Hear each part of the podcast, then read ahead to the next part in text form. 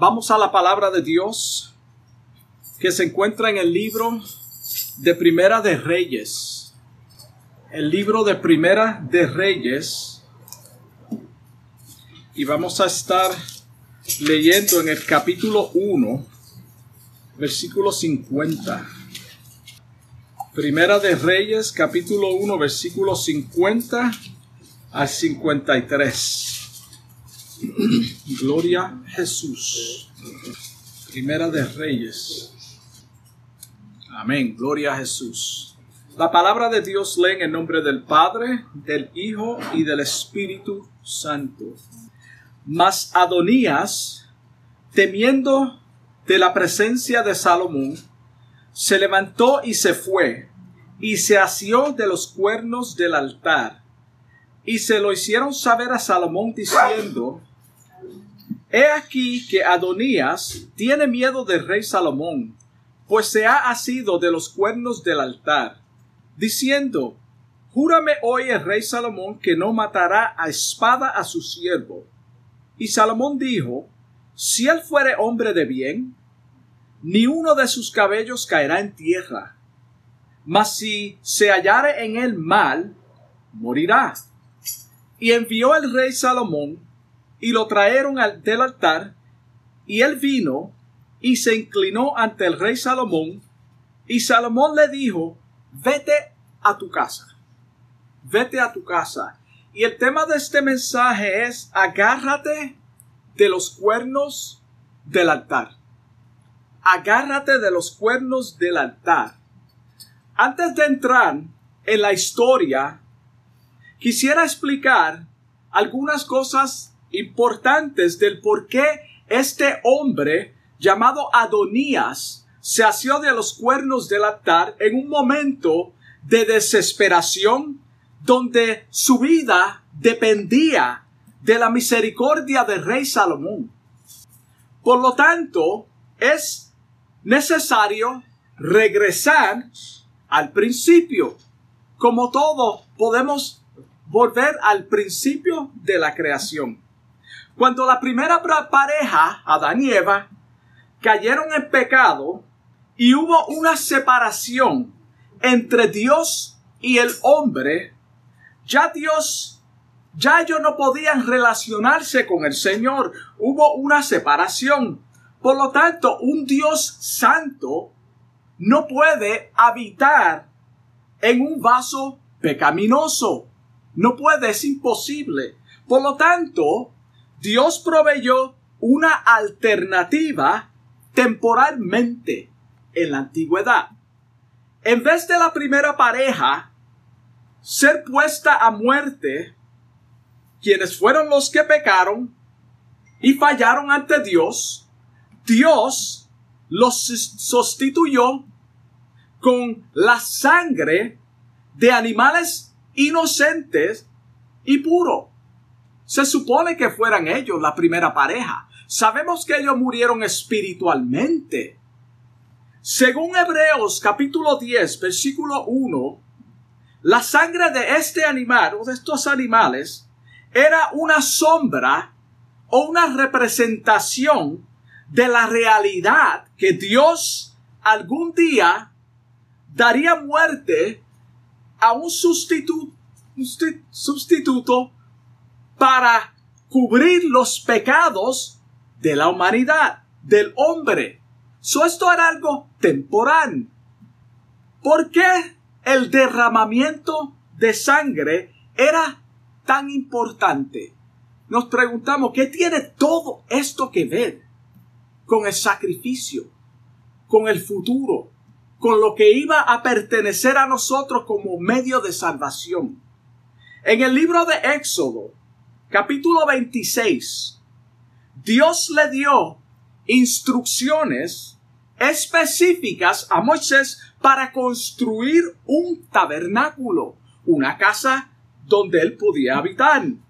Este lugar iba a proveer un espacio donde Dios pudiera morar en medio de su pueblo.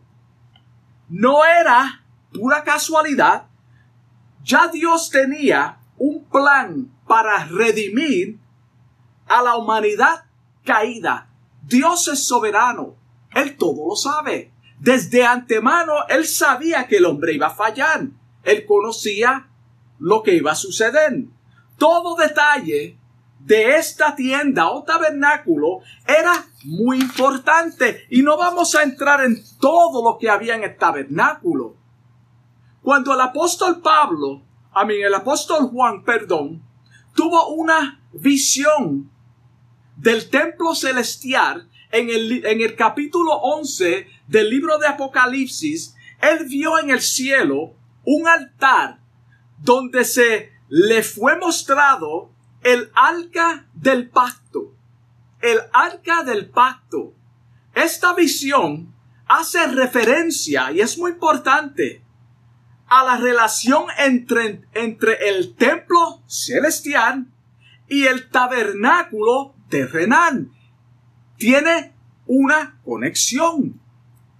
En esta hora quisiera enfocarme, hablar más bien del altar del holocausto que estaba en el tabernáculo, ya que tiene que ver con la enseñanza o la predicación que el Señor tiene para nosotros en el día de hoy. So vamos a enfocarnos en eso. Primeramente, el altar era donde se derramaba la sangre de un animal puro sin mancha para el perdón de los pecados, lo cual simbolizaba la cruz donde Jesús murió. Eso es importante entenderlo.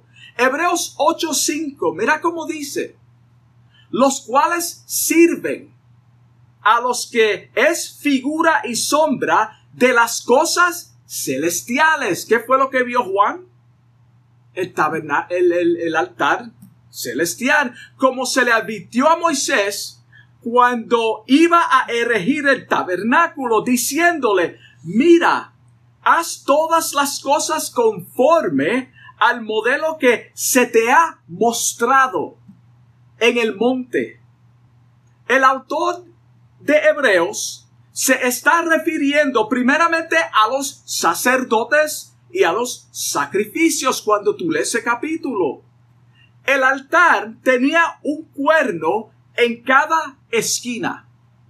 Tenía un cuerno en cada esquina. Cuando los animales eran degollados, el sacerdote, con su dedo, tomaba la sangre y la ponía sobre los cuernos del altar y derramaba el resto de la sangre al pie del altar. Sigan, sigan a paso conmigo lo que está sucediendo aquí. Esta sangre derramada por los pecados era solamente tipo de lo verdadero o aquello que vendría más luego. So tenemos al sacerdote que es llamado por Dios, ungido por Dios para hacer los sacrificios específicos como Dios ha mandado para una por una razón específica y tenía que ser en el lugar donde Dios mandó a Moisés a erigir este tabernáculo y este altar. So cuando leemos el Salmo 118, versículo 27, vemos un cuadro claro de la misericordia de Dios. En el versículo 27 lee o dice, Jehová es Dios él nos ha dado luz. Él nos ha dado luz. Atad víctimas con cuerdas a los cuernos del altar.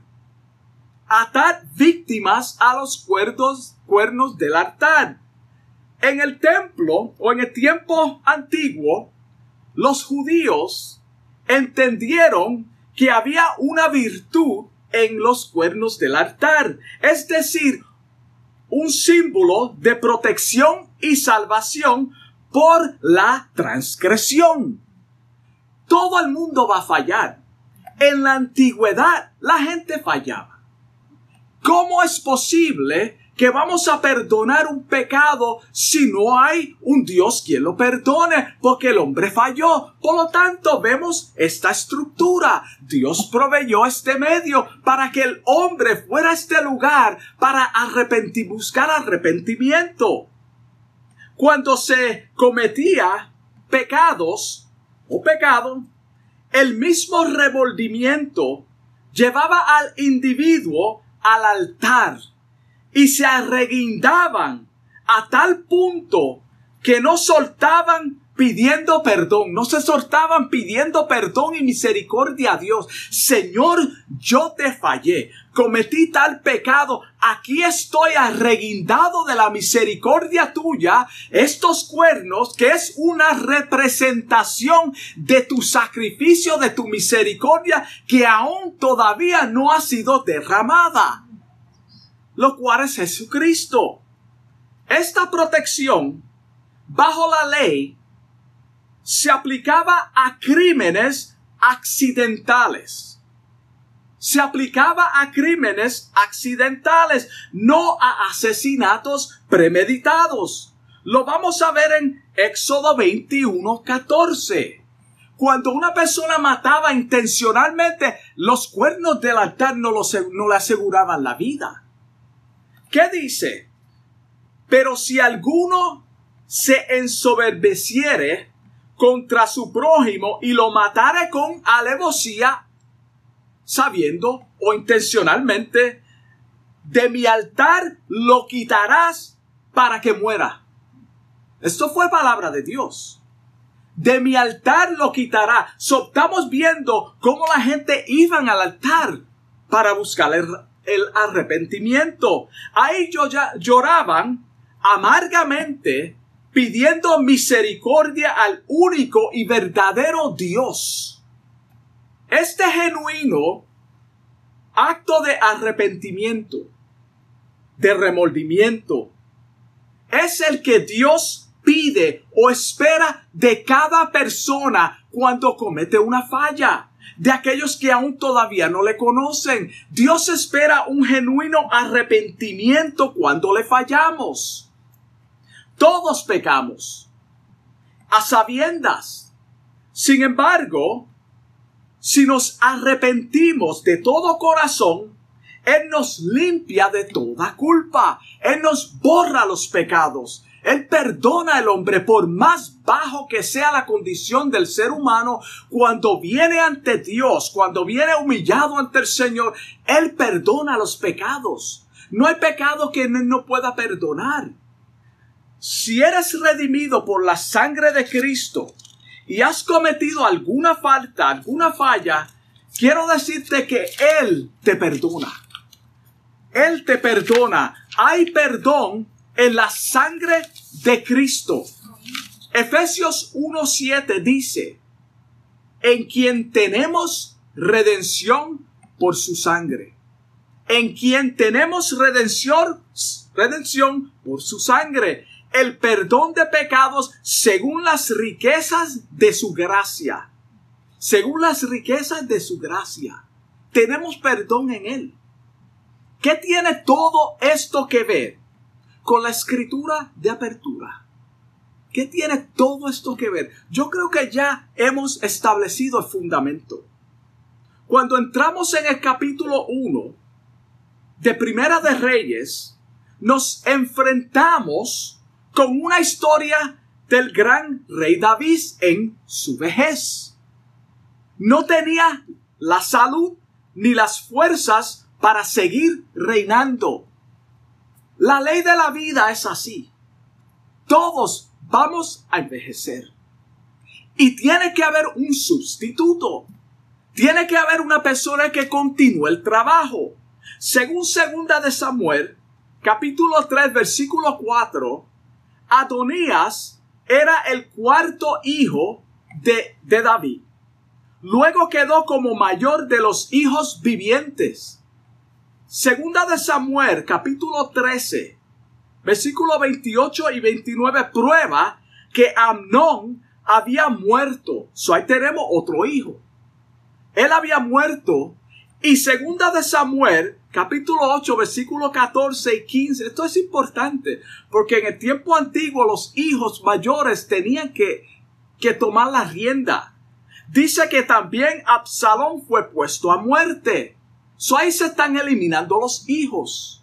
El tercer hijo mayor, Kelieb, había muerto en su juventud, porque no hay mención de él aparte de su nacimiento. So, ¿quién queda? La costumbre era que el hijo mayor tenía todo el derecho a las primicias y el derecho a todos los bienes de su padre. Esto incluía el reinado. Esto incluía el reinado. A veces se nos olvida. por eso tenemos que constantemente ir a la palabra de Dios. Se nos olvida que Dios es quien determina los asuntos de nuestras vidas. Es Dios. Él está en control de cada detalle de nuestras vidas, sea bueno o sea malo. Él conoce el futuro. Él sabe lo que nos conviene.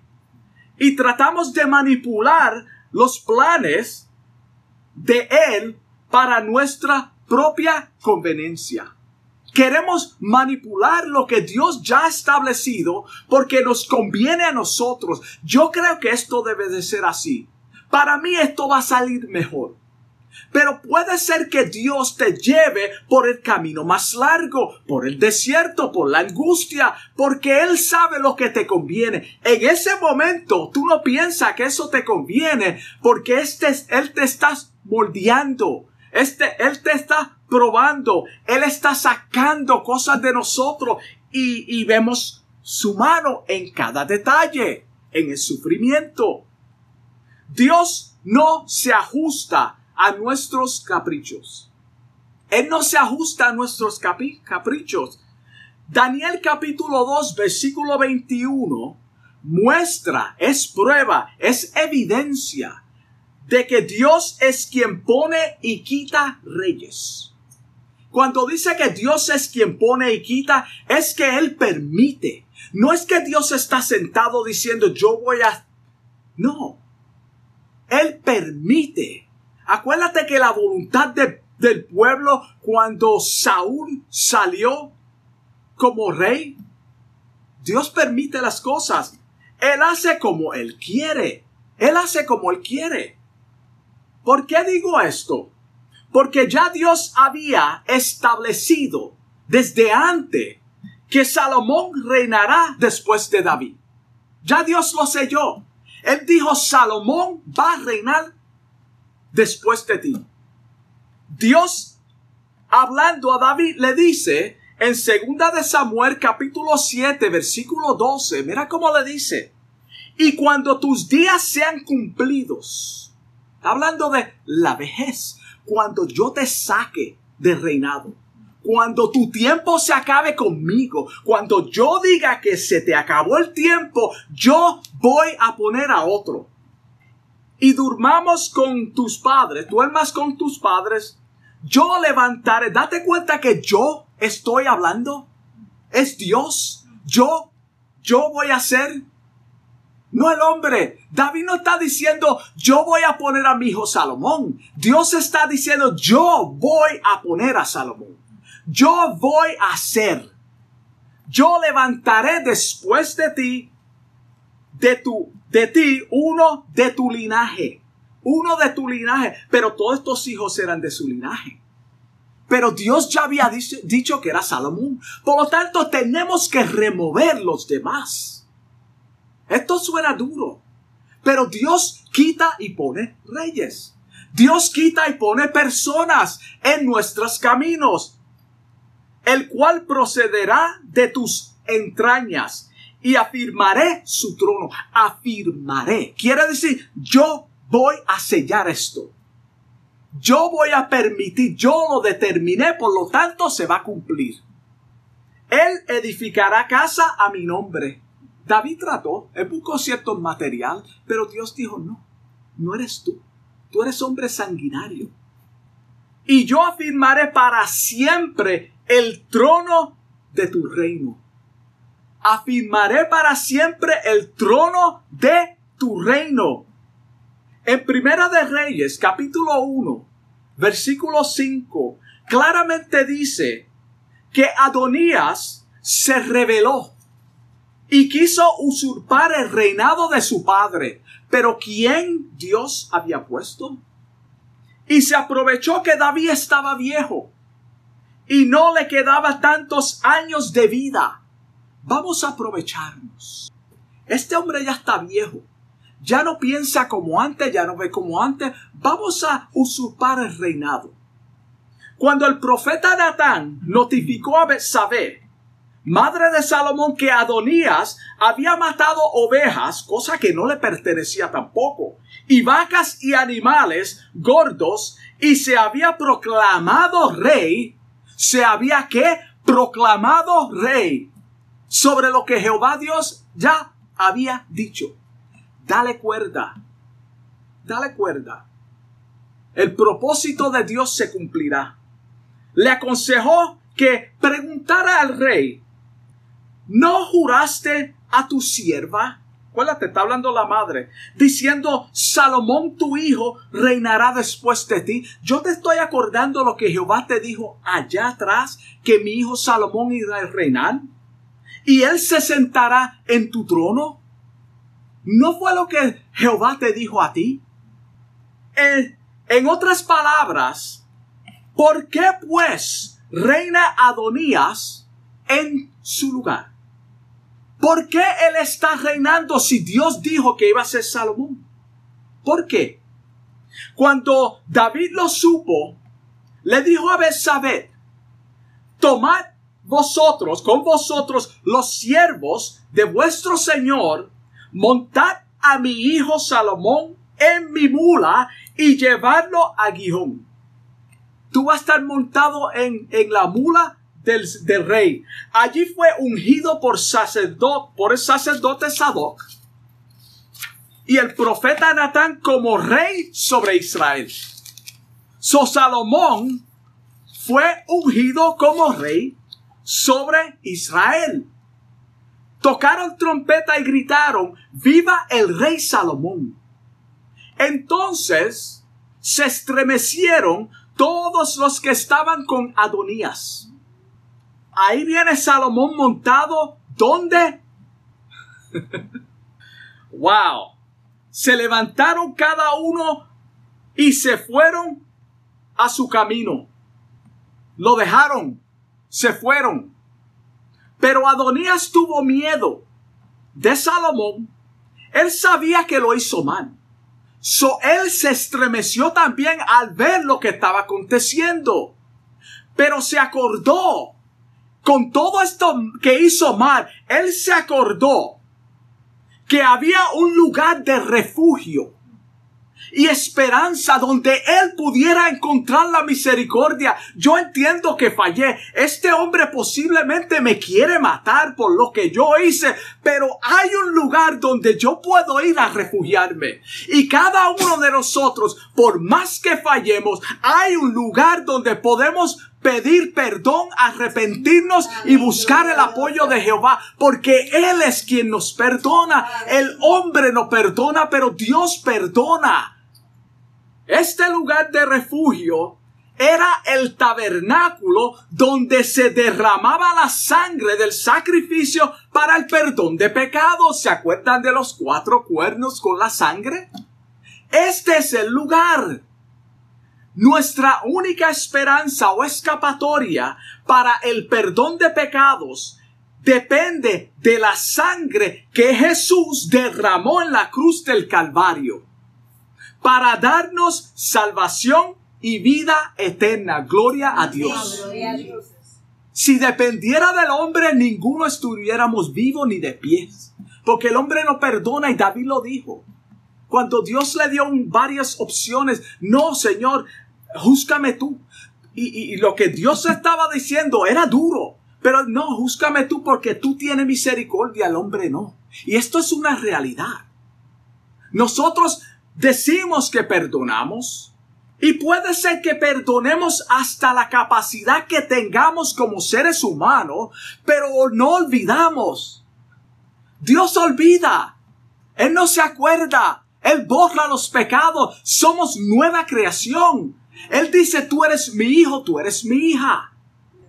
Es por eso que si no la conoces, tienes que aceptar por fe el sacrificio de Cristo y caminar en obediencia a la palabra de Dios, que es lo único que puede salvarnos. Es lo único que nos muestra a Jesucristo. Es la palabra de Dios. Él fue quien pagó el precio para librarnos de la eterna condenación. Tú no tienes que seguir ninguno de nosotros cargando ninguna condena, hermano. Cuando las personas quieren condenarte, cuando tú sientes la voz del enemigo que te dice, acuérdate lo que hiciste, acuérdate lo que tú dejaste allá. Eso es lo que el enemigo hace, pero Dios perdona. Él no sabe lo que tú estás diciendo. Tú le sigues pidiendo el mismo perdón a Dios por aquello que ya él borró. Sin embargo, hay un altar abierto para que vengas y derrame todas tus lágrimas, tus, tus culpas, tus quejas ante Él. Él te escuchará. Él te escuchará. El salmista David dijo en el Salmo 51, versículo 17, los sacrificios de Dios son el espíritu quebrantado. ¿Tú sabes lo que es un espíritu quebrantado? El espíritu es quebrantado solamente cuando ha fallado, cuando ha desobedecido, cuando hace mal ante Dios entonces es quebrantado porque hay una culpabilidad, hay un remordimiento, hay un arrepentimiento donde nosotros decimos algo murió dentro de mí en este momento porque fallé a Dios.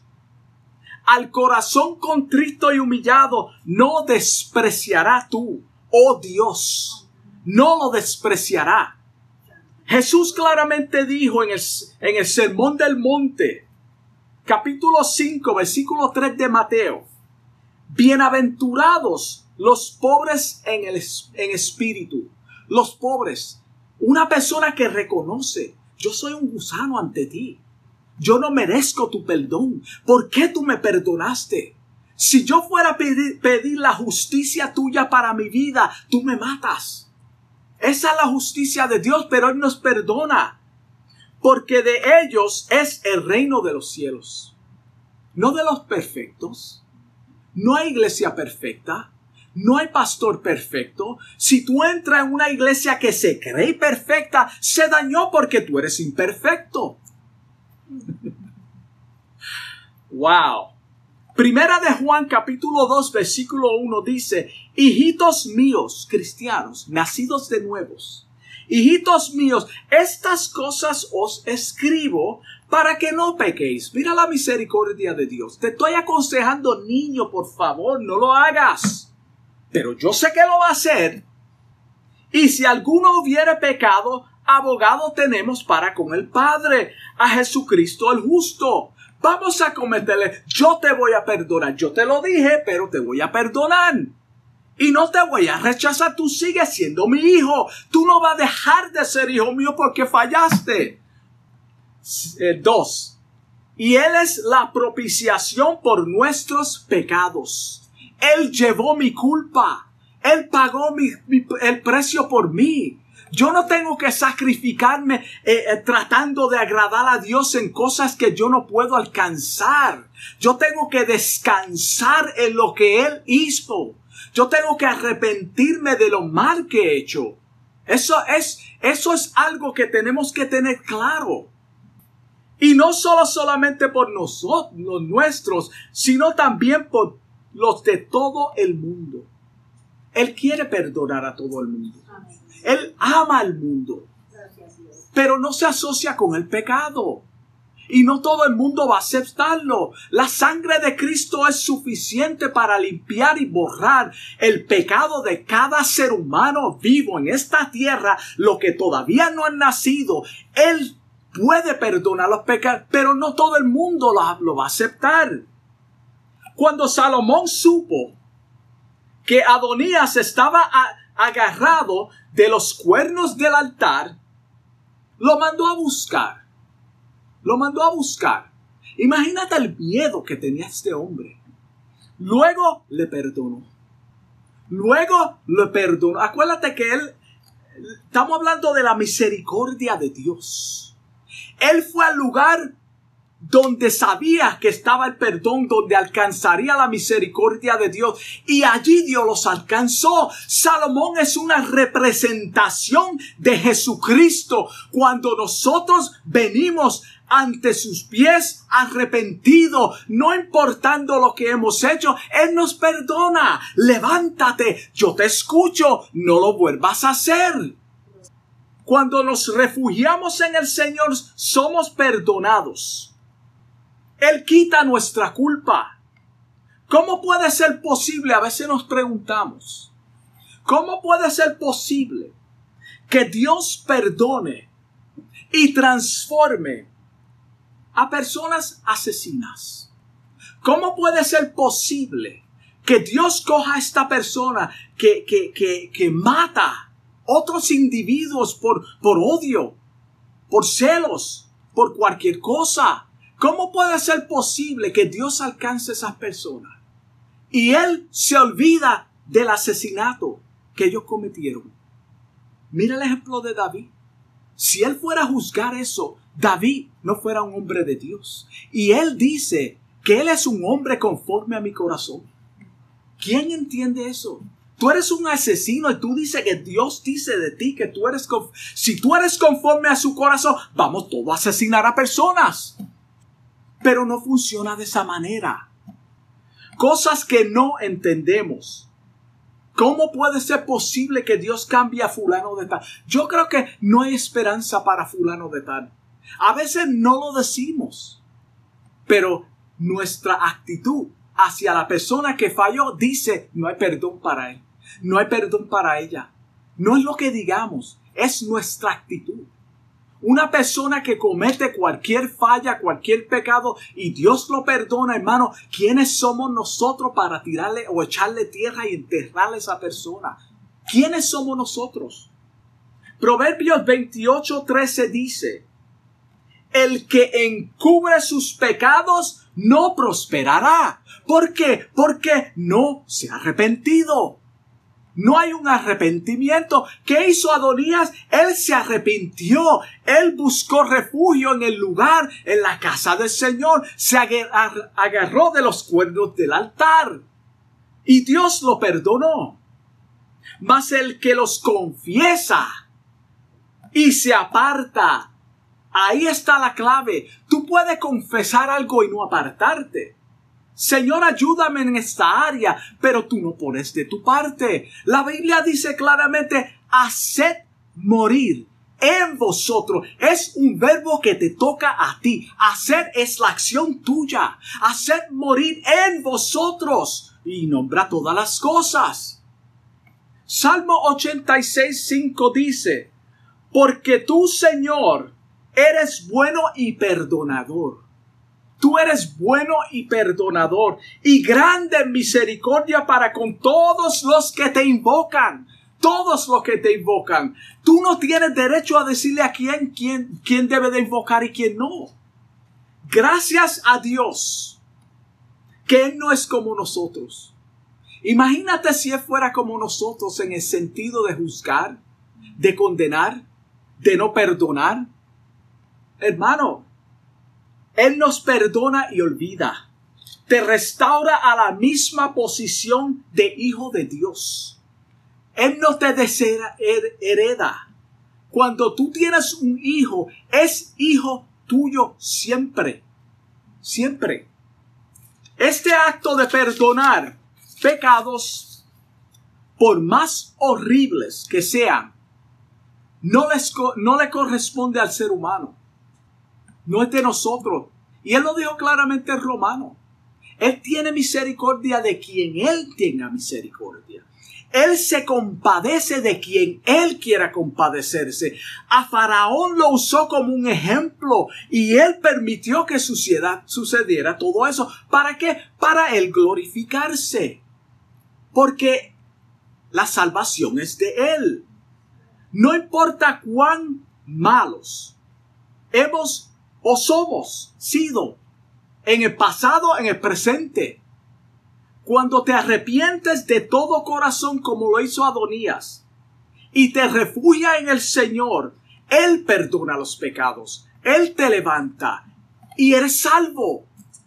Y con esto concluimos. Si tú sabes que has cometido cualquier falta, cualquier pecado, y eres un hijo de Dios, quiero decirte que tú estás cubierto bajo la sangre de Cristo. ¿Qué fue lo que dijo, hijitos míos, si alguno pecare? Abogado tenemos para con el Padre. La sangre de Cristo nos limpia, es decir, no, es decir que no eres salvo a través de lo que tú haces, sino lo que Él ha hecho. Esta es la oportunidad de agarrarte de la palabra de Dios, de los cuernos del altar, de la sangre de Jesucristo, que es lo único que puede limpiarnos y borrar toda culpa de nuestra vida. Medita en estas palabras. Tu vida depende de esta decisión. Acuérdate que es por fe. Y ven por fe, por fe, al altar de Dios, donde hay refugio. Y estamos hablando simbólicamente la palabra de Dios. Por fe la palabra de Dios, el altar de Dios. Cuando nosotros en el momento de silencio en nuestro hogar nos arrepentimos y confesamos cosas que nadie sabe. Cuando nosotros nos enojamos con otras personas. Tenemos que ir al altar de Dios para buscar el perdón y el refugio. Adonías no dijo, nos dejó ejemplo perdón. Él nos dejó ejemplo del perdón que Dios tiene para cada uno de nosotros. Salomón representa, como dije, a Dios en esta historia. El perdón que Dios tiene hacia el pecador. Y Adonías supo dónde ir. Nosotros en esta hora tenemos un lugar de refugio y es en la palabra de Dios, orando de todo corazón, arrepentidos cuando nosotros fallamos. Si hay alguna persona que me está escuchando, posiblemente no entiende estas cosas y solamente ha escuchado un mensaje de condenación, de que te vas a perder, de que tú estás condenado, si Cristo viene ahora mismo te va para el infierno hay, mensajes de este tipo. Pero bíblicamente, el perdón, la palabra de Dios, Dios nos restaura cuando nos, cuando nos arrepentimos en el instante. En el instante. Y es un proceso de todos los días ser santificados. No tenemos que llevar ninguna culpa del pasado, ni pecados que vamos a cometer. Él nos perdonó. Vamos a orar. Amantísimo Dios, Padre Celestial, te doy gracias, gracias por este mensaje, por tu palabra, por este momento, Dios mío, que tú nos has permitido estar aquí con el solo propósito de glorificar glorificarte y enaltecer tu nombre, Señor. Bendice a los oyentes, a cada hermano aquí presente, Padre. Te doy gracias, Señor, en el nombre de Jesús. Gracias, Señor. Dios